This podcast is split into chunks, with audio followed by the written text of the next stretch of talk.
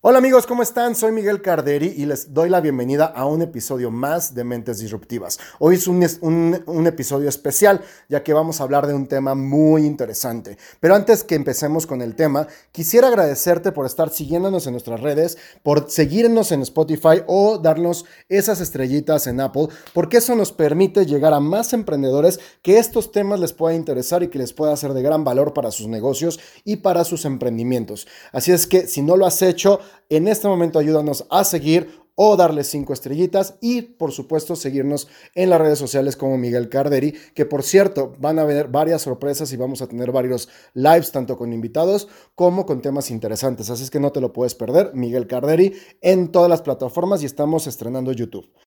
Ahora sí, entremos a lo que nos truje chencha, como dicen por ahí. Vamos a hablar hoy de un tema muy interesante, las criptomonedas. Esta herramienta que lleva algunos años estando como de moda, ahí como sonando bastante en, lo que son los mercados financieros, pero sobre todo ver cómo como emprendedores podemos aprovechar de esta herramienta, si es buena, si, es, si no es segura, si es, eh, si es una buena herramienta, si nos beneficia, todo lo que son los bemoles y la historia de este concepto llamado criptomonedas. Y vamos a utilizar como referencia aunque hay muchísimas, vamos a hablar como referencia del Bitcoin, que fue lo que digamos que transformó y arrancó esta, esta nueva industria. Para eso, eh, invité a mi amigo Jonathan Álvarez, es un emprendedor que lleva años trabajando con este tipo de, de, pues sí, de herramientas financieras y que realmente su expertise en el tema de, de criptomonedas nos va a ayudar a entender perfectamente de dónde vienen, cómo funcionan y cómo podemos aplicarlo en nuestros negocios. Así es que sin más, arrancamos. Soy Miguel Carderi y bienvenidos a un capítulo de Mentes Disruptivas.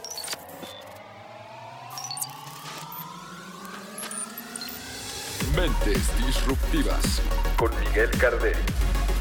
Bienvenidos amigos, mi nombre es Miguel Carderi y esto es Mentes Disruptivas entrevistas, invitados especiales y todos los temas más importantes que necesitas saber para innovar en tu empresa o negocio. Síguenos en Twitter e Instagram como arroba Miguel Cardel.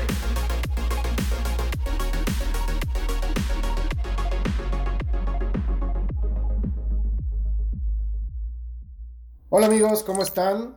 Soy Miguel Carderi y les doy la bienvenida a un nuevo capítulo de Mentes Disruptivas. Como ya lo habíamos platicado, la intención de este programa es ayudarte a tener no nada más las grandes historias en esta segunda temporada, que, que, vamos a tener muchas historias de emprendedores, sino ya empezar a tener también herramientas que puedas aplicar a tu negocio y emprendimiento. Y justamente por esto es que invité a un buen amigo, Jonathan, eh, Jonathan Álvarez, ¿cómo estás? Excelente, excelente, mi querido Miguel. ¿Y tú? Muy, muy bien, aquí pues muy contento de tenerte. Rapidísimo les platico, Jonathan es un emprendedor que lleva ya varios años trabajando, no nada más en cuestiones eh, de ayudar a emprendedores, sino también pues tiene varios negocios que ya platicaremos eh, posteriormente pero sobre todo el tema que, lo trae aquí y que con lo que queremos empezar el día de hoy es porque tenemos un concepto, o llevamos ya más de 10 años hablando de, algo que, que se denomina criptomoneda. Y eso a veces lo vemos como algo muy lejano y no sabemos cómo implementarlo en nuestros negocios. Y justamente es por eso que invité a John al, al programa, porque creo que es una herramienta muy importante y que los negocios hoy en día podemos aprovecharla para tener mayor impacto y pues, por supuesto mejores beneficios en nuestras finanzas. Entonces, John, antes de empezar, me, gustaría que les platicaras más o menos quién eres, qué haces y que nos, nos empezaras a contar un poquito de tu experiencia en esto de las criptomonedas. Súper, gracias mi querido Miguel, pues saludos a todos los, los que escuchan el podcast. Y bueno, pues este, yo soy una persona que terminó la carrera en mercadotecnia, ¿no? Al día de hoy tengo 36 años y siempre fui muy, em, pues muy inquieto con el tema de emprender, bastante, bastante inquieto. Yo era ese niño que de pronto, me acuerdo un día que fuimos a las pirámides de Teotihuacán eh, de, de parte de la escuela y empecé yo, o sea, llegamos todo el mundo ahí pues viendo la pirámide y yo agarrando piedras, ¿no? Nos subimos al camión y de regreso empecé a vender las piedras. Ok. Entonces, este, ese tipo de, de emprendedor soy yo, ¿no? Desde muy chico, vendía el sándwich, o sea, le decía a mi mamá, oye, prepárame dos porque como que tengo mucha hambre, ¿no? Entonces, uno me lo comía y el otro lo vendía. Órale, oye, eso aparte es un cliché, porque dice, cuando vas a cursos de ventas y demás, dice que si puedes vender piedras, puedes vender cualquier cosa, pero tú sin, sin, sin estar en cursos o lo aplicaste realmente. Pues prácticamente, prácticamente, sí, ya, ya lo traía, ¿no? Obviamente, obviamente hay muchas cosas que se tienen que desarrollar, este, muchas habilidades que se tienen que desarrollar en el mundo del emprendimiento, pero yo diría que una de las principales y es el tema de la venta, ¿no? Creo que es una herramienta básica, o sea, si no no es que no puedas vender, porque hay gente que no le gusta, dice que no le gustan las ventas y, y, si quieres ser emprendedor, lo primero que tienes que saber es a vender, ¿no? Exacto. Oye, ¿y cómo entraste en este tema de, de las criptomonedas? Platícame. Pues mira, el, el contexto de, de, de, la historia es, este, como te decía, pues siempre fui emprendedor, siempre fui muy curioso de, aprender, de saber más, ¿no? O sea, este, hasta el día de hoy cualquier cosa, de repente si ahorita hablamos de algún tema o escucho que alguien habla de algún tema, voy y me meto a investigar así, pero, o sea, a fondo, me encanta esa parte. Entonces, fui creciendo con, con ese hábito de, de, leer, de ver videos. A mí todavía me tocó una época en la que había que ir a las bibliotecas y este, o de repente le encarta 95, no sé, ¿no? O sea, no, este, cosas así.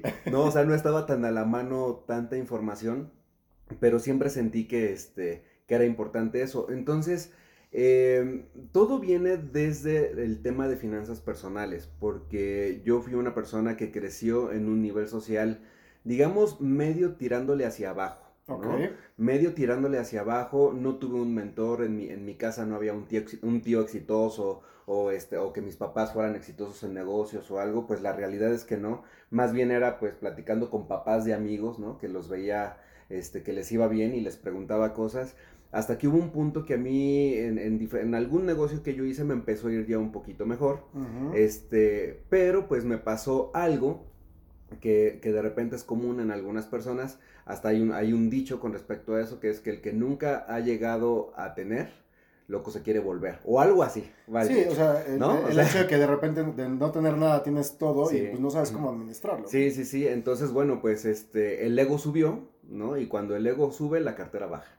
Entonces, otra vez la vida me volvió a acomodar, ¿no? Y este, y bueno, esa segunda, segunda vez que tuve que rehacerme, porque yo tuve éxito económico, entre comillas, pues muy joven, como a los 19, 18 años, pues ya, ya, ya, ya me iba bastante bien, muy, muy bien, ¿no? Entonces, este, tuve este tropiezo por ahí de los 22, 23 y pum, para abajo, ¿no? Entonces, ahí fue cuando yo tomé la determinación de realmente aprender todo lo que yo, o sea, todo, todo el conocimiento disponible con respecto al dinero, las finanzas personales y los negocios. Y como muchos empecé a leer a Robert Kiyosaki. Este, o sea, ahí empecé, ¿no? Ya no, nunca fui fan, al principio me gustaba algo, al día de hoy pues ya no, no, no, no es un autor que me encante, aunque tengo que decirlo, contrariamente a lo que estoy comentando, que el último libro que sacó uno se, se llama Falso, ¿no? Está muy, muy bueno, la verdad este, es algo muy diferente a lo que yo había leído de él. Bueno, paréntesis, ¿no? Este, pero de ahí yo empecé a leer este, más cosas, más libros, entender de dónde viene el dinero, este, de la familia Medici, o sea, muchas, muchos detalles técnicos que me llamaron la atención hasta el punto que a mí me empezó a interesar la parte de operar mercados financieros. Entonces, como, como comentaba, pues yo soy mercadólogo de profesión, pero pues al día de hoy creo que ya soy más financiero y economista, Entonces, sin querer. Y este, y bueno, pues ya estando en el tema de, o, sea, aprendiendo ya sobre, sobre cómo participar en mercados financieros, pues hay activos que uno, que uno utiliza, ¿no? Entonces, este, los primeros activos pues son las divisas, ¿no? Entonces es, a eso se le llama hacer trading, ¿no? Entonces, este, compras un valor y vendes a otro valor, ¿no? Entonces, la, la diferencia que hay, pues es tu ganancia, lo mismo pasa con las acciones, con los metales, con los futuros, con las criptomonedas, que, ya justamente voy a llegar a esa parte. Y, este, y yo ya había escuchado hablar de las criptomonedas, especialmente del Bitcoin, ¿no? Creo que fue, aparte fue el que abrió como... Bitcoin fue la primer criptomoneda, al día de hoy es la más conocida, más allá de eso es la que tiene mayor capitalización de mercado. Entonces es en la que más personas meten dinero, pero punto y aparte de Bitcoin hay más o menos como otras mil criptomonedas. Entonces, son... Bueno, hasta Facebook quiso sacar la suya, ¿no? Pues la va a sacar. Está a punto de sacarla, pero bueno, lo, lo, pararon un poquito. Lo pararon un poquito, ¿no? Entonces, este, pues, pues cuando yo vi eso, eh, repito, yo ya había escuchado un poquito de lo que era Bitcoin y, y las criptomonedas, te soy súper honesto, lo escuché muy por encimita, yo pensé que era que Bitcoin era como una, una, una, empresa de esas de pirámides, ¿no? Donde, oye, pues tráete a otro y invita a otro y así, cuando pues nada que ver, pero yo pensé que era algo así, ¿no? Claro. Este, eh, y de pronto, en algún momento, y nunca lo voy a olvidar, por ahí del en el 2017, ya se van a cumplir tres años, justamente como por estas fechas, yo ya me empecé a informar mucho más del Bitcoin y además yo ya traía conocimiento, o sea, ya había desarrollado un poquito de conocimiento técnico con respecto a cómo leer gráficas, ¿no? Entonces, yo vi que Bitcoin estaba en lo que técnicamente se le llama una corrección, que es una bajada, ¿no? O sea, en términos, este, coloquiales. más coloquiales, pues es una bajada, entonces, una caída. Entonces, fíjate qué curioso, la gente cuando escucha que algo está en una caída le tiene miedo, ¿no? Así de, ah, no, pues ahorita le está yendo muy mal a las acciones de Facebook, de Twitter, de cualquier, de Apple, de las que sea, y ese es justo el momento para entrar. Pero la gente se espanta y dice, no, pues les está yendo mal, pero pues justamente... Es cuando bajan Y, te sale barato y de alguna manera, en teoría, por naturaleza, va a subir. Dice, dice Warren Buffett que cuando hay sangre en las calles hay que comprar. ¿No? Entonces, este, pues cuando los mercados se inundan de sangre, ese es el momento perfecto para, para comprar. No hace sentido comprar algo cuando está carísimo, ¿no? Entonces, este, curiosamente la gente ya en la práctica lo piensa al revés o lo hace al revés. Entonces, como yo vi que estaba en una corrección, ya traía yo un ahorro y ya había entendido lo que era diversificar, ¿no? Entonces, meter un poquito de dinero aquí, aquí, aquí, aquí. Eh, y, en aquel momento, pues un poquito medio por probar, este, metí algo de dinero a, Bitcoin y me fue muy bien hasta que no pasaron ni 15 días cuando dije, pues voy con todo. O sea, yo asumo mi riesgo y voy con todo. Yo no sé si lo que invertí fue mucho o poquito, pero este, el Bitcoin costaba mil dólares en abril de 2017 este, y compré dos bitcoins y compré otras 10 monedas que se llaman Ether, Ethereum, que está en una plataforma que se llama Ethereum.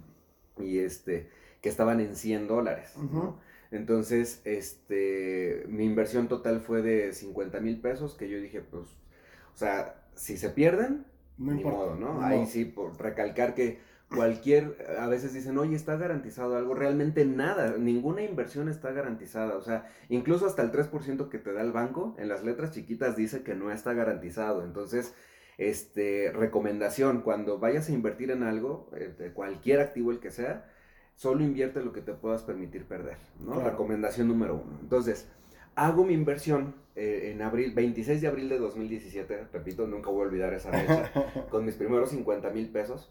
Y este, y bueno, pues para terminar el año, yo ya había acumulado más o menos muy cerquita de un millón de pesos. Wow. Entonces, pues estuvo. Nadie te da ese rendimiento. Nadie no, da ese rendimiento, ¿no? Entonces, este, hice un retiro de este dinero y la otra mitad la volví a reinvertir.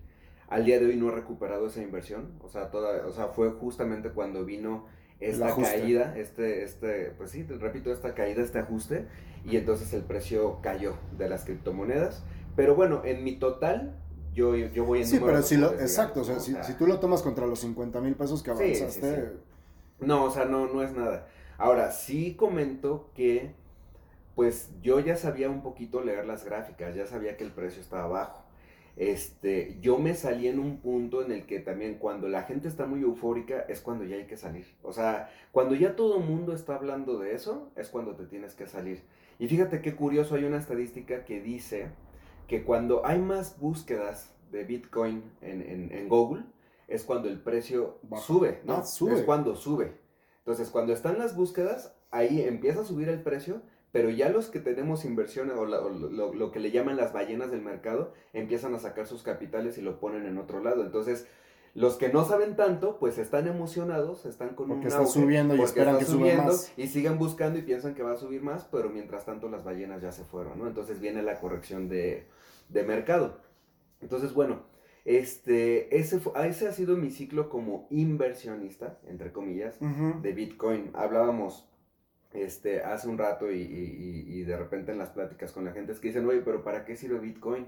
¿Y cómo se usa? Claro. ¿Qué onda? Sobre todo me gustaría empezar ¿qué, o sea, ¿qué es una criptomoneda? ¿Cómo funciona? ¿Y cuáles son su funcionamiento? Porque mucha gente podrá estar este, consciente del tema, pero hay mucha gente que todavía no lo conoce, ¿no? Ok, mira, la- voy a tratar de ser muy breve y muy puntual y muy coloquial, ¿no? Este, Bitcoin nació en 2008. Si, si recuerdan, 2008 fue un año donde los La mercados en general tuvieron una depresión muy fuerte, ¿no? Hubo una burbuja inmobiliaria en Estados Unidos. Hay un libro y una película que se llama The Big Short. Sí, claro. Este, ampliamente recomendable, aunque no se vayan a dedicar a esto, aunque no vayan a comprar, aunque no nada de esto, de verdad, mucho, o sea, lo- la recomiendo mucho. Cuando sucedió esto, eh, ya, ya existía, eh, ya, ya se había creado el código, le llaman el código blanco de Bitcoin. Este código blanco lo creó alguien que para efectos de este podcast le vamos a llamar Satoshi Nakamoto. Ok. Pero Satoshi, o sea, es un pseudo, es un nombre que se usa, pero realmente no se sabe quién es. No es una persona, bueno, o no sabemos si No es se una sabe. persona O sea, o no se sabe si de es una persona, un grupo de personas. O no una se sabe si computadora. es el gobierno, no se sabe si es la inteligencia artificial. Incluso ya hay teorías cons- conspiranoicas, se dice, ¿va? Este, Conspiradoras. conspiradoras, ¿no? Este, que, que, que hablan que incluso los extraterrestres lo hicieron. ¿no? Ajá, Bueno, sí, o sea, ya bueno, también ya. ya es otro tema, ¿no? Pero el chiste es que nunca se va a saber quién creó el Bitcoin, ¿no? Ujú. Entonces, este, curiosamente la persona que lo creó tiene miles de Bitcoins, o sea, esa persona es, digamos que es una persona, es multimillonaria, pero, o sea, ultra, ultra, ultra millonaria y no se ha gastado un solo Bitcoin. Fíjate qué dato tan Es interesante, interesante. ¿no? Entonces, no sabemos si ya murió, si no murió. Sí, o sea, no sabes Este, realmente. No se sabe, no se sabe. Hay teorías de, de que dicen, ah, fulano de tal es. Entonces, hay algunos que lo señalan y ese dice que no es, como un Satoshi Nakamoto, que sí existe, la persona Satoshi Nakamoto, que es un matemático, o sea, es alguien que encaja en lo que En el podría perfil ser el, el- para la creación el de creador esto. del Bitcoin. Y hay personas que han levantado la mano diciendo soy yo, pero pues, o sea, ah, totalmente se nota que no es así, ¿no? Entonces, este, se crea en 2008 y es porque el dinero va perdiendo valor con el tiempo, el dinero fiat, el dinero que usamos todos. Entonces, lo que tú comprabas hace un año, dos años, diez años, veinte años, ya No no, te compras alcanza. al día de hoy. Y, este, y es una carrera de rata, ¿no? Donde, donde la mayoría de la gente está metida y el dinero sigue perdiendo valor, valor, valor, valor. Entonces hay un grupo que maneja el dinero en el mundo, ¿no? Que maneja la economía mundial. Entonces, este, pues a esas personas o a ese grupo le conviene que la mayoría de la gente pues siga detrás del dinero. Claro. ¿no? Entonces, bueno, este, Satoshi Nakamoto crea el código blanco de Bitcoin sobre una plataforma que se llama blockchain. Entonces, blockchain y Bitcoin no es lo mismo, no fueron creados al mismo tiempo, pero blockchain es la plataforma donde, eh, donde el Bitcoin opera y esta cadena de bloques pues va generando operaciones, ¿no? Entonces, Bitcoin, regresando a 2008, se le llama criptomoneda porque está encriptada. Entonces, para desencriptar la moneda necesita uno hacer una serie de operaciones matemáticas. Ahora, ya no las hace un humano como tal, ya no las hacemos nosotros, lo tiene que hacer una máquina, se le llama minado. Entonces se hace el minado de Bitcoin y la recompensa pues es un Bitcoin. Ahora, ¿por qué ya no lo podemos hacer nosotros? Porque ya no nos da una computadora, no, no, o sea, No una computadora que tú usas en tu casa, pues ya no tiene la capacidad, ya no da. Entonces, ya hay empresas que se dedican 100% a tener servidores donde, este, donde ya están minando Bitcoin. Incluso hay lugares físicos muy en específico en el mundo donde se hace, porque ya se requiere incluso hasta cierto clima. Claro. ¿no? Entonces, este, hay lugares donde no da, ¿no? Entonces, se crean los bitcoins y se va haciendo, se van desencriptando, ¿no? Bitcoin tiene un número límite de bitcoins que se va a desencriptar, que es de 21 millones. Al día de hoy se han desencriptado, que estamos ahorita en el mes de febrero de, dos- de 2020, se han desencriptado ya 18 millones de bitcoins. Se acaba, justamente no tiene muchas semanas que se acaba de desencriptar el bitcoin número 18 millones, vamos por 3 millones más. ¿no? Claro. Entonces, si en 12 años ya se desencriptaron 18 millones de bitcoins de un total de 21 millones, pues pensarías que ya estamos a la vuelta de la esquina De, para de que se termine, claro. de- de que ya se termine. Lo interesante es que ninguno de los que estamos aquí, ni de los que están escuchando el podcast, vamos a estar vivos para ver el final. Porque más o menos se calcula que el último Bitcoin que se mine va a tardar de entre 100 a 150 años más. ¿Por qué? Porque, repito, ya cada vez es más difícil hacer ese desencriptado, ¿no? De, de Bitcoin. Entonces, bueno, este, ya una vez explicada esa parte, ok, ya tengo yo mi Bitcoin o ya compré yo un Bitcoin. Los Bitcoins no son físicos, ¿no? O sea, no es de que, ah, traigo en mi cartera un Bitcoin No, o en mi código, casa ¿no? tengo un Bitcoin o algo así. Simplemente es una moneda digital, que es un, pues Es un sí, código. efectivamente es un código, ¿no? Y que pues lo tienes en, en tu celular, en tu computadora, en la nube, ¿no? En algún punto. Y este, afortunada o desafortunadamente, se ha utilizado más como un instrumento de refugio.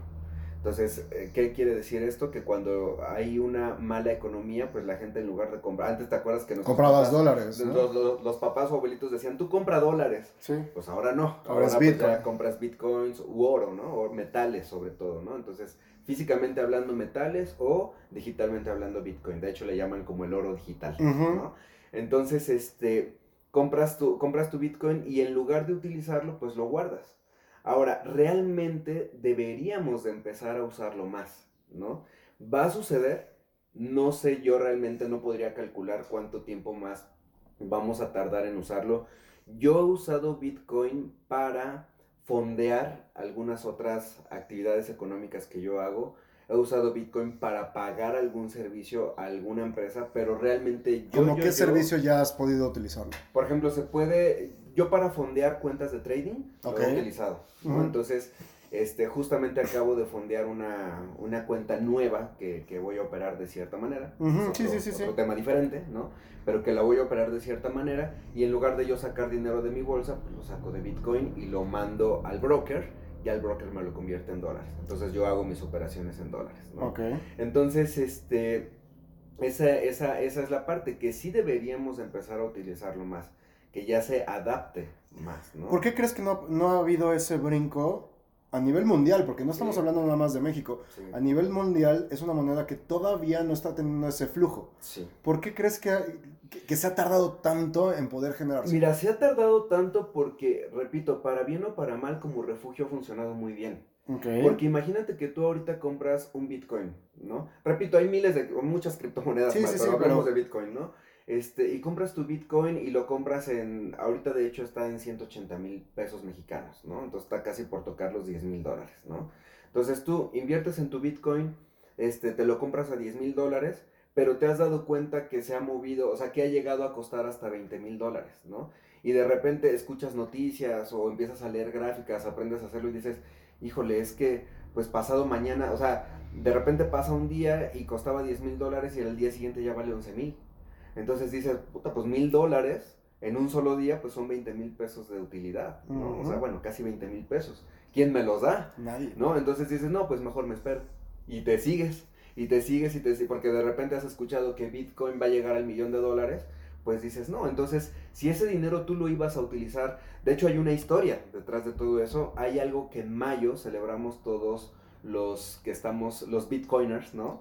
Los que estamos en el criptomundo, que es, eh, que es el Bitcoin Pizza Day, que no sé si hayas escuchado de él. El Bitcoin Pizza Day es algo que, que celebramos reuniéndonos todos los que nos interesa este tema en algún bar, en algún restaurante, en alguna casa, hablamos sobre estos temas y pedimos pizza. ¿Por qué la pizza?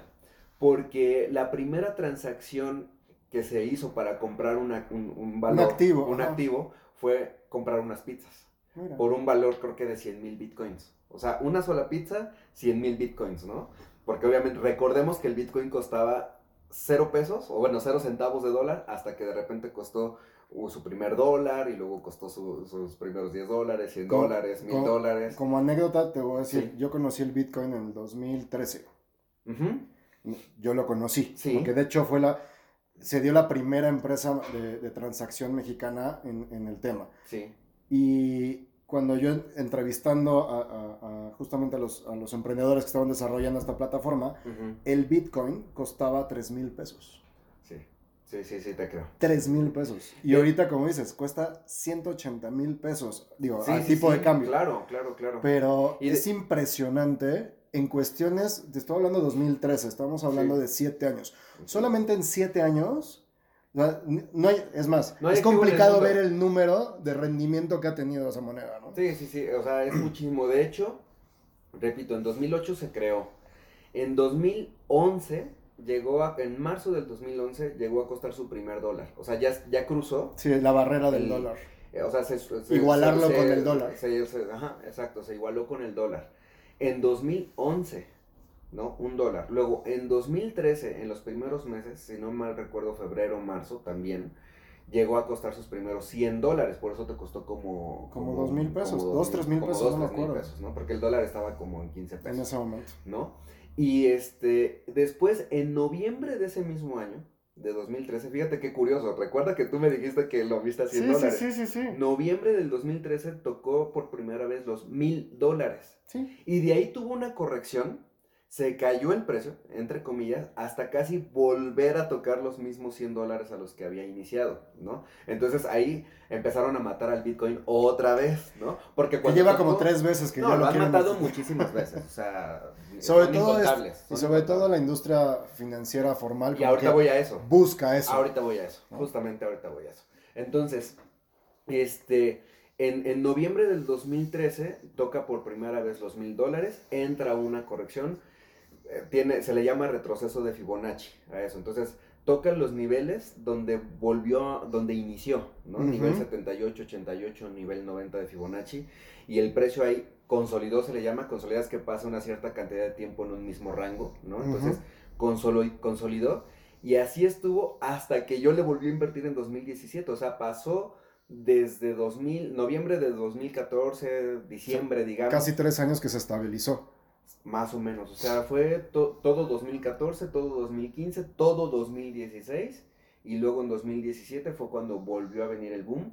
En mayo del 2010 de, de 2017 se cruzó con el precio del oro en 1.300 dólares por once y por, y por Bitcoin. ¿Te acuerdas que todo el mundo dice que el, el oro también es un refugio y que nunca vas a perder? Eso díselo a los que invirtieron desde 2011 que no han recuperado su valor. Es correcto. O sea, el oro no ha recuperado. ¿Ya va de regreso? O sea, de hecho, Pero sí se aventó una, una ya, ya trae una, ya trae ahora una tendencia alcista desde, desde octubre del 2018. Entonces trae tendencia alcista, pero no ha recuperado su máximo valor que es de 2 mil dólares la onza. Ahorita De va como en 1400, algo así. Entonces, el, el Bitcoin se cruza con el precio del oro hasta que toca su punto máximo el 17 de diciembre del 2018, que fue justamente cuando yo empecé ya a generar utilidades a otro nivel, que tuve la suerte de salirme justamente en esos, en esos días. Y este, dije, ya, aquí me salgo, porque también hay que dominar dos emociones cuando uno está en los negocios o en las inversiones, que es el, el miedo, ¿no? Porque el miedo te paraliza. El miedo a no perder. nada, ¿no? O también hay que de- este, dominar La emoción de ganar. La emoción de ganar, ¿no? Entonces, por eso los casinos... eh, Son ahora- millonarios. Ahora vemos en, en la televisión, estás viendo un partido de fútbol y dice, apuesta ahora mismo a tu equipo favorito en tal casa de apuestas y te regalamos 300 pesos. Claro que pueden regalar Por dinero, supuesto. porque aunque ganes, de todos modos la gente no domina sus emociones. Y no nada más eso, digo, a No. final de cuentas, digo, y eso es otro tema para otro, otro, podcast, Sí, pero este, a final de cuentas la mayoría pierde, ¿no? exactamente. Entonces de ahí es donde viene la ganancia. Exactamente. De hecho, el 95% de las personas, tanto en las apuestas como en los mercados financieros, pierden. Es ¿no? correcto. Entonces, este, en, en- en ese mes de diciembre de 2018 fue cuando Bitcoin tocó su punto máximo, que fue de 20 mil dólares por Bitcoin. Ese ha sido su punto máximo. De ahí ha llegado a tener un retroceso hasta de 3 mil dólares. O sea, imagínate la profundidad con la que De la caída. Entonces, ahorita el precio ya pareciera que ya se le llama un soporte, ¿no? Un piso. Entonces, ya pareciera que ya tocó un piso y que está volviendo a escalar. Pareciera. Entonces, vamos a ver si el Bitcoin regresa. Bueno, no vamos a ver. Eso va a suceder. Lo que no sabemos es cuándo. Porque imagínate, si en, la, si en el segundo retroceso que tuvo de mil dólares, que volvió a bajar como a 100 dólares, tardó tres o cuatro años para superar y romper la siguiente, la siguiente resistencia hasta los 20 mil dólares, quiere decir que ahorita, desde que inició la corrección, fue de enero de 2019 Hace un año. hasta el día de hoy, ¿no? Sí, hace, no, hace dos, sí, hace un, Hace un año. Hace un año. Hace un año empezó la corrección. No, no, Miguel, desde do- enero de 2018. Ah, perdón. dos años. Sí, porque el punto máximo lo tocó en diciembre de 2017. O sea, Y de ahí llevamos empezó la bajada. dos años en corrección. Ahorita ya no está cayendo más. Está, Está en ese periodo estabilizándose. de, de- de- de consolidación.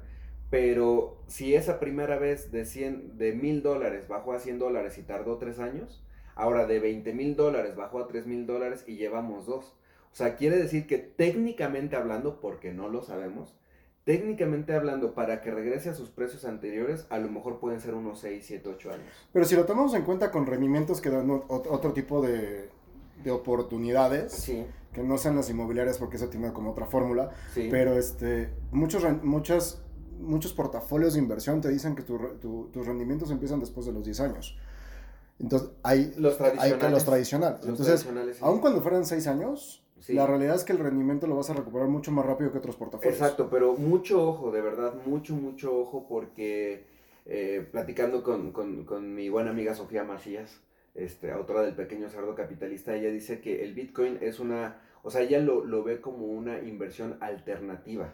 Entonces, después de que uno ya hace su portafolio, si aún tienes capital, entonces Mételo. mételo a Bitcoin. O sea, no hagan lo que yo hice, pues. Que no sea tu, tu ¿No? que no sea tu principal este, medio de, de tu no, portafolio. yo siempre lo digo, tuve mucha suerte, entre suerte, entre oportunidad, entre un poquito de conocimiento, Conocimiento. pero de verdad, de verdad, de verdad, no, a lo mejor métanle un poquito, o sea, Experiméntenlo, repito, para pero- experimentar, no sé, mil pesos, dos mil pesos, algo que no les duela. Que eso es algo importante que no hemos Sí. tocado. No tienes que comprar un Bitcoin completo. Exacto. Tú puedes invertir en fracciones de Bitcoin. Sí.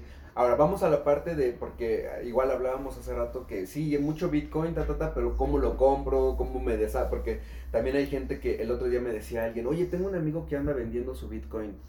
Y eso se me hizo rarísimo, súper, o sea, anda buscando a quién se lo vende, ¿no? Y se me hizo lo más raro del mundo. Le dije, ¿sabes qué? Dile, a- aléjate de tu amigo y cuéntaselo a quien más confianza le tengas, porque algo raro hay ahí, ¿no? O sea, No es natural. No, no, no se vende un Bitcoin de persona a persona, ¿no? Este, se puede hacer un pago de algo de persona a persona. De hecho, para, para eso es, ¿no? Sí, sí, sí. Pero este, pero así como que, oye, fíjate que, a ver, amigos que están escuchando el podcast, pues aprovechando, yo tengo dos bitcoins, ¿quién me los compra? Pues no es así, ¿no? Este, ahí, así como uno va a comprar divisas a, a- a casas de cambio, Acá también hay, brokers. aquí también hay casas de cambio que, que exchanges se le llama, ¿no? Este, donde, donde uno los compra. Ahora, estas casas de cambio son virtuales, ¿no? Entonces, compras tu Bitcoin por medio de alguna plataforma. En el caso de México, la que tiene mejor reputación y no es comercial sería Bitso, ¿no? Para mí. Hay dos o tres más. A mí la que más me gusta es Bitso, pero investiguen, ¿no? Que vean, Vean cuál es la que más claro. le gusta. Y es tan sencillo como cuando abriste tu, tu Facebook. Entras, abres tu perfil, ¿no? Pones tu nombre, ta, ta, ta, ta, ta, ta, todo. Eh, ellos te van a dar un nivel 1. Nivel 1 quiere decir que puedes, creo que, depositar y retirar hasta 5 mil pesos por día. ¿No? Ok.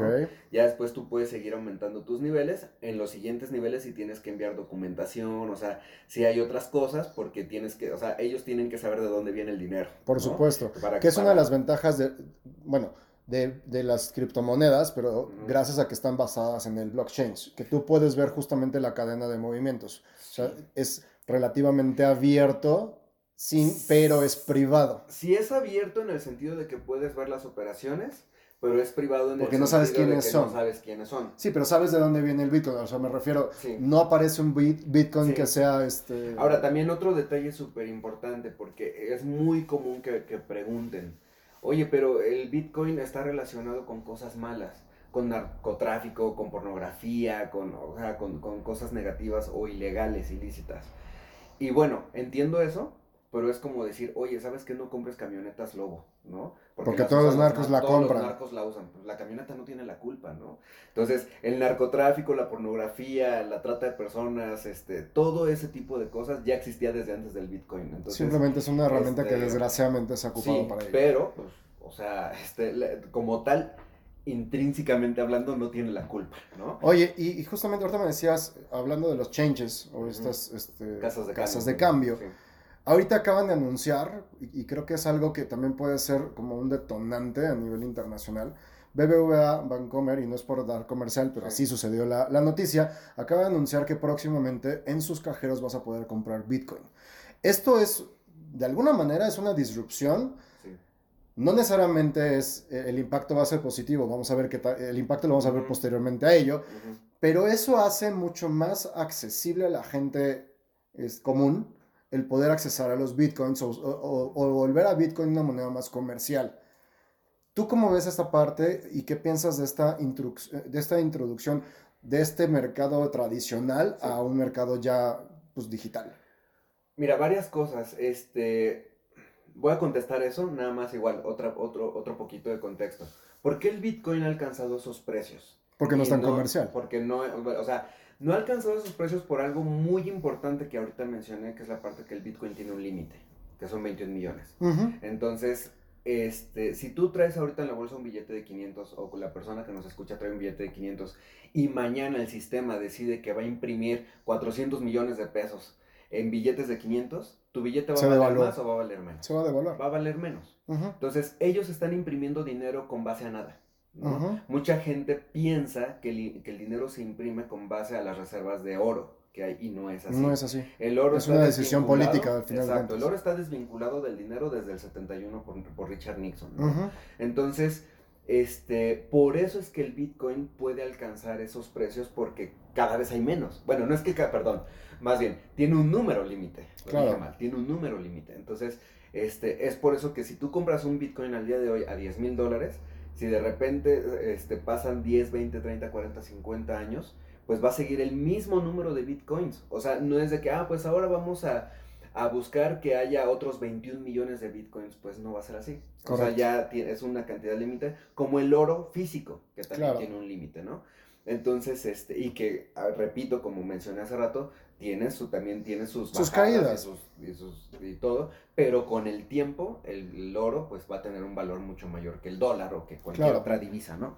Entonces, bueno, ahora sí, este, el tema de los bancos y de los gobiernos. Bitcoin no tiene una regulación de ningún banco ni de ningún gobierno. Eso es lo bueno y lo malo de Bitcoin, ¿no? Eso es lo bueno y lo malo de Bitcoin. Y, tanto, y por eso lo han, lo han atacado mucho. Y ¿no? lo han atacado mucho. Entonces, cada vez que tú escuches que alguien ataca algo, pues date, o sea, lo que sea, ¿no? Bitcoins o cualquier otra cosa, date cuenta que hay detrás de todo eso, ¿no? Entonces, hay que ver de quién viene, como dice por ahí. Por supuesto. Entonces, este, ahorita que tenemos un virus mundial, pues hay que ver quién habla de eso, ¿no? O sea, porque hay otras cosas que están matando mucho más que eso, pero qué curioso que sucedió cuando hay una guerra comercial entre China y Estados Unidos. Pero bueno, ese también es otro ya meternos también en, ¿no? en conspiraciones. En, conspiraciones, ¿no? Pero, pero el chiste es que se aseguren de saber de dónde viene. Ahora, punto y aparte de la noticia de Bancomer y de Bitcoin, yo mencionaba que hay miles de monedas, de criptomonedas, y hay una en especial que se llama XRP, Ripple. Ok. Ripple es una moneda que, una criptomoneda que está, ¿cómo decirlo?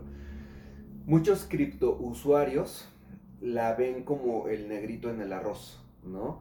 Este, como que no, no le tienen tanta confianza porque eh, Ripple es una moneda que fue creada por las instituciones financieras. Ahora, es una moneda que los tokens que tiene, o sea, el número total no tiene límite. Entonces, ellos pueden crear, ¿no? O retirar del mercado todos los que quieran. Se Entonces, están, digamos regular. que, metiendo a esta nueva tendencia, pero con reglas Sí. tradicionales. Ahora, Ripple tiene algo interesante. Yo tengo una inversión muy fuerte ahí. Yo. Este, y me fue muy bien también con Ripple porque de que costaba centavos de dólar, en pesos, vamos a hablar en pesos mexicanos. En pesos mexicanos a mí me costó este, 3 pesos. Y llegó a costar 69 pesos. En el exchange de Bit lo pueden ver. De ahí al día de hoy, la corrección tan profunda que tuvo lo mismo es de, ahorita está en 5 pesos con 23 centavos, ¿no? Al día de hoy. Entonces, quiere decir que esa moneda tiene más hacia dónde crecer. O sea, Bitcoin ahorita va a la mitad del camino para en algún punto llegar a sus 20 mil dólares. Ripple está en 5 pesos para en algún punto buscar llegar a 69 pesos, ¿no? Ahora, regresando a Ripple y los bancos. Es una moneda que fue creada, una criptomoneda que fue creada en un blockchain privado. ¿no? De los bancos, donde lo que ellos van a hacer es quitar el código SWIFT en algún momento. El código SWIFT es el código que se utiliza para enviar transferencias interbancarias de país a país, ¿no? Entonces, si yo tengo un primo en Colombia, en Argentina, en, en España, Y en que es muy país, complicado estar mandando. que es complicado, es complicado, es caro, es carísimo, ¿no? Y además tarda tiempo. Claro. Entonces, con la cadena de bloques de, de- de Ripple, el dinero llega ahora a 100 segundos, ¿no? Claro. Entonces, no tiene costos, tal y tal, y los bancos lo van a empezar a adoptar, ¿no? Ujú. MoneyGram, por ejemplo, lo está adoptando también. Entonces, hay que, ver- por eso hay que ver la usabilidad de cada moneda. Por eso es que algunas prosperan y otras no. En México tenemos una que se llama Agrocoin, por ejemplo, ¿no? Que es una, una criptomoneda que va enfocada a, a capitalizar el, el- la, la- La industria agrícola. la industria agrícola en México, ¿no? Entre otras cosas. Entonces, ya sería mucho meterme a cada una de ellas, ¿no? Que son muchísimos. Pero uno tiene que saber exactamente en qué estén. Aunque la uses como moneda de refugio, tienes que ver sus antecedentes, hacia dónde va, para qué sirve. ¿Quién la creó? Bueno, quién la creó, ¿no? Si hay un director, si no. O sea, por ejemplo, Vitaly Buterin es el creador de Ethereum, que es la segunda moneda de, de Más de capitalización. Es un ruso, ¿no? Este. Brad, y siempre, siempre el nombre se me dificulta mucho, Birlanger o algo así. Este, ahí lo pueden ver también en, en Google. Este, él es el, el- el director de todo lo que es este XRP. Entonces pueden ver en su Twitter y en, el, en- sus redes sociales y en las páginas oficiales qué es lo que está haciendo, ¿no? Claro. O sea, cu- cuál es la adopción que está teniendo la moneda. Entonces, hay que ver un poquito todo eso. Yo recomiendo que si les gusta este criptomundo, pues a lo mejor, este, primero que se eduquen, nos eduquemos financieramente, ¿no? Y número dos, pues a lo mejor dedicar, este, no sé, 500 pesos, 1000 pesos, o sea, poquito. Nada más para que esté uno al pendiente, ¿no? Porque es como si ahorita prácticamente a cualquier persona que yo le pregunto, oye, ¿en cuánto amaneció este, el yen japonés? Pues Mira, sería muy difícil que me Claro. lo contestaran. A menos que tuvieras Esté un millón de, de pesos ahí metidos. por ¿no? supuesto. Entonces, oye, ¿en cuánto amaneció la plata? ¿En cuánto amaneció el oro? O, o- o sea, ¿cómo se está moviendo? Pues lo sabes ya cuando le metes lana. Por ¿no? supuesto, Entonces, porque es estás en el interés. Exacto, es como, es, es, es muy parecido como a los deportes, ¿no? O sea, fue el Super Bowl el domingo, ¿no? Y de repente, si yo le pregunto, ayer me pasó que le pregunté a alguien, oye, ¿quién ganó? Pues, o sea, ya se le había olvidado, ¿no? Entonces, este... Es lo fuera del digo, momento. Mira, no, no, no, o sea, ¿por qué no lo recuerdas? Porque a lo mejor no tenías algún interés involucrado, Claro. específicamente dinero, ¿no? Pero si de pronto le hubieras apostado mil pesos a alguien o al... ¿Te o acuerdas del marcador Te vas a acordar perfectamente. Hayas ganado o hayas O perdido. sea, yo, por ejemplo, sé perfectamente que me faltaron tres puntos para la salsa, ¿no? Entonces, este, lo, lo sé bien, sé que Kansas City sacó la línea. Entonces, Claro. ¿por qué? Porque tengo involucrado ahí un poquito, ¿no? Entonces, este, esa sería mi recomendación para que la gente pueda aprender un poquito más del criptomundo, ¿no? Este, repito, es, es realmente asegurarse de saber todo lo que uno pueda saber con relación al dinero. Oye, y para acabar el, eh, el episodio de hoy, me gustaría una pregunta. Como bien dijiste, viene esta parte de, de- de- este banco que, que está sacándola. Sí. Viene el tema que ya, que ya medio mencionamos muy, muy, muy por arribita, de que Facebook quiere sacar su criptomoneda llamada Libra, o que ya tiene bronca, creo que van a cambiar el nombre, lo que Sí. sea. Ujú. Este, realmente la criptomoneda creo que tiene 12 años, pero apenas está en pañales en lo que va a poder suceder con la criptomoneda. Sí. ¿Podemos hoy aprovechar esto para los negocios, para nuestros emprendimientos? O, como tú bien decías hace ratito, depende también hay que ver la naturaleza de cada una de las criptomonedas para aplicarlas. Sí. ¿Cómo podemos sacar como emprendedores o como empresarios beneficios de esto, aparte de la, de- de la parte de refugio y de inversión? Sí, Miguel, qué buena pregunta, qué bueno que no lo vamos a dejar pasar. Porque, mira, el futuro de las monedas y del Bitcoin, o sea, de las criptomonedas y específicamente del Bitcoin, no lo sabemos. O sea, podemos suponer muchas cosas, realmente no se sabe. Yo técnicamente te puedo contestar hacia dónde creo que va. Eh, Cuando, cuando uno hace análisis, hay análisis fundamental y análisis técnico. Sí, pero Entonces, todo puede en el pasar. análisis, en el análisis técnico, este, tal equipo le va a ganar al otro, pero en el fundamental a lo Pasa mejor cualquier cosa en este, ese se momento. murió el papá de un jugador o lo que sea y pues ya cambia su, su forma, ¿no? Entonces, este, mira, sí quisiera dejar yo el mensaje que aprendan todo lo que puedan de, de criptomonedas, pero más allá de eso y para los que estamos en el mundo del emprendimiento y los que ya tienen empresa, yo me enfocaría más que en la criptomoneda, me enfocaría más en la tecnología blockchain.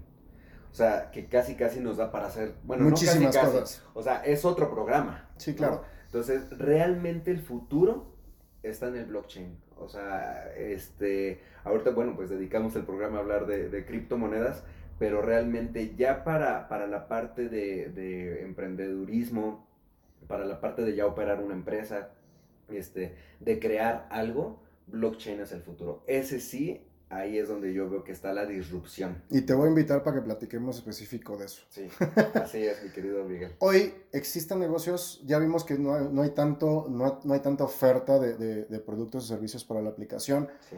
pero en específico, para cerrar el tema del programa hoy, en cuanto a la criptomoneda, ¿hay manera de, de- de sacarle beneficio? Sí, bastante. Este, y, y muchos ya lo usan. Por ejemplo, los que tenemos paisanos en Estados Unidos ya nos pueden enviar las remesas por medio de blockchain y ya no hay intermediarios, ya no tienes que ir a formarte al Banco Azteca o donde lo. Electra, donde lo cobres, no sé, ¿no? Este, justamente ahorita de camino para acá iba pasando por un telecom telégrafos, ¿no? Y la gente está afuera haciendo fila para, para cobrar sus remesas cuando yo paso por ahí digo, pues es que ya con Bitcoin y aparte les van a, les cobran el 10%, no sé si sabías, ¿no? Sí, sí, sí, claro. Entonces, este, pues es negocio nada más para estas empresas.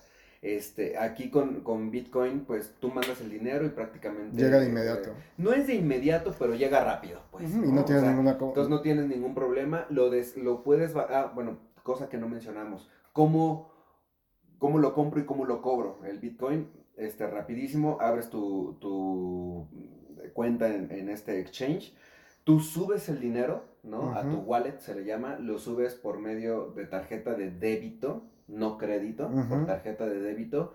Lo puedes subir también con depósitos en, en, Tipo en Ujú. en Oxxo, Super 7, creo, algo así. Y para cobrarlo, igual. Ah, pues ya mi Bitcoin me dejó un rendimiento de mil dólares, digamos, ¿no? Los quiero bajar. Bajas, este, bajas el dinero a tu wallet. En tu wallet ya está convertido en pesos. Y de tu wallet ya lo bajas a tu, A tu cuenta bancaria tradicional. ¿Cómo se pagan impuestos? Cada quien asegúrese de hablar con su contador. ¿Cómo quiere pagar esos impuestos, no? Este, o si no, pues hay otros exchange. Yo tengo otro exchange de otro país donde a mí me mandaron una tarjeta de débito con sello Visa. Entonces yo bajo, o sea, de Bitso, yo lo mando a este otro exchange, de este otro exchange yo lo bajo a mi cuenta, perdón, a la, a la tarjeta bancaria que ellos me mandaron, que fue emitida en otro país.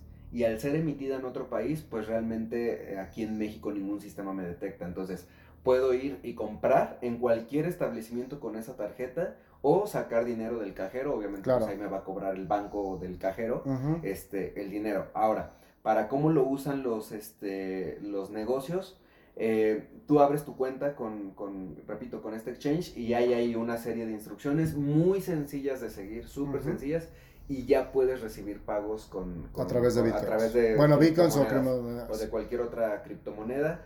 Este, hay algunos negocios por internet, ya hay bastantes, ¿no? Hay líneas aéreas que ya te aceptan pago con Bitcoin, este, hoteles, o sea, la industria del turismo, por ejemplo, ya está muy avanzada con el tema de, los, de, las criptomonedas.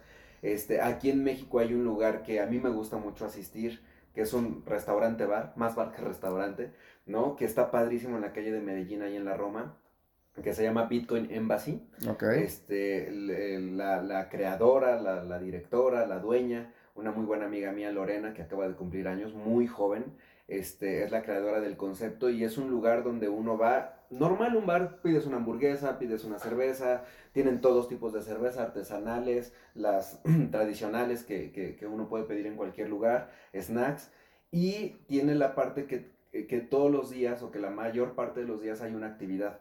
Entonces va alguien a hablar sobre alguna criptomoneda nueva. el otro día yo fui a uno que me encantó que fue el Bitcoin Art. ¿no? Todo lo que tiene que ver con el arte de Bitcoin y me encantó. O sea, muchos temas así este, son los que manejan y este, a veces va este, José Rodríguez, que es el director de Bitso y da alguna plática del exchange. Este, ha, ha estado Sofía Macías, este, o sea, muchas personas hemos tenido la suerte de participar y este, y pues uno va, te tomas una cerveza y estás escuchando y, y estás con más personas que estamos hablando de lo mismo y si no sabes, lo padre es que te Aprendes. enseñan. Claro. ¿no? Entonces ahí, ahí el conocimiento se comparte. O sea, uno llega y sabes que la verdad no sé, y con todo el gusto del mundo, la, o sea, los mismos usuarios, porque ni siquiera es el staff del lugar, sino los usuarios, ah, mira, pues siéntate aquí, y empieza la plática, y yo de pláticas de estar ahí, Aprendes más aprendo que... Muchísimo, te recomiendan a quién seguir en redes sociales, te recomiendan un video, te recomiendan algo, entonces, este, pues bueno, pues yo les recomiendo que, que asistan a lugares así, que sigan las redes sociales de personas que estamos involucrados con el, con el tema. Y bueno, hace rato, eh, o, en- o a veces cuando me van a presentar en alguna plática, decir, experto en criptomonedas o en este mundo, es muy difícil ser experto de algo que cambia a diario, ¿no? Muy, muy, muy difícil. Este, yo más bien me, me considero una persona curiosa que le gusta aprender todos los días, ¿no? Porque Claro. para, para cerrar con la frase de el que deja de aprender deja de crecer. Y como ya mi cartera ya, ya o sea, mi ego creció y cre- pensó que lo sabía todo y mi cartera bajó, un mentor, No me dijo, volver a hacerlo. un mentor me dijo, mira, baja tu ego al nivel de tu cartera para que tu cartera crezca, Crezca. ¿no? Entonces, Muy, buen rec- muy buena esa- eh, eh, recomendación. eh, eh, eso fue algo que a mí se me quedó muy, muy, gra- muy grabado. Entonces, todos los días es día uno, todos los días soy un aprendiz. Me parece No. muy bien, John. De verdad, muchísimas gracias. Un, un- un tema bastante interesante, mucho de qué platicar. Sí. Y de verdad quedamos pendientes de, esa- de ese nuevo podcast para hablar de, de blockchain. Para terminar, nada más, tus redes sociales donde te puedan buscar. En Twitter y en Instagram, que son las únicas. Bueno, también tengo TikTok, aunque todavía no lo uso. pero en las tres redes soy arroba eres mi fans. Ok. Eres mi fans. Este, la verdad es que fue un usuario que yo, eh, típico que dices, ay, lo voy a poner de mientras en lo que pongo el bueno. Y se y quedó. pues ya se quedó, ya Me llevo muchos años bien. con ese usuario, entonces me pueden seguir en, en Eres mi fans. Y este, y les voy a dar ahí follow back y pues ahí continuamos la conversación. Me parece muy bien, amigos. Espero que haya sido de interés para ustedes. A mí me encantó el programa de hoy, así es que nos estamos viendo como cada semana en Mentes Disruptivas. Y no olviden seguirnos en nuestras redes sociales como Miguel Carderi y Eres mi fans. Nos vemos la próxima semana. Esto fue un episodio más de Mentes Disruptivas. Espero que te haya gustado tanto como a mí. Recuerda seguirnos en nuestras redes sociales y darle seguir en Spotify y las 5 estrellitas en Apple. Es importante porque esta segunda temporada, además de vernos todos los martes como cada semana, habrá episodios especiales. Así es que la manera de enterarte de ello va a ser a través de nuestras redes y por supuesto de las alertas que las mismas plataformas de podcast nos van a permitir llegar a ti. Así es que seguimos aquí y nos vemos la siguiente semana. Saludos.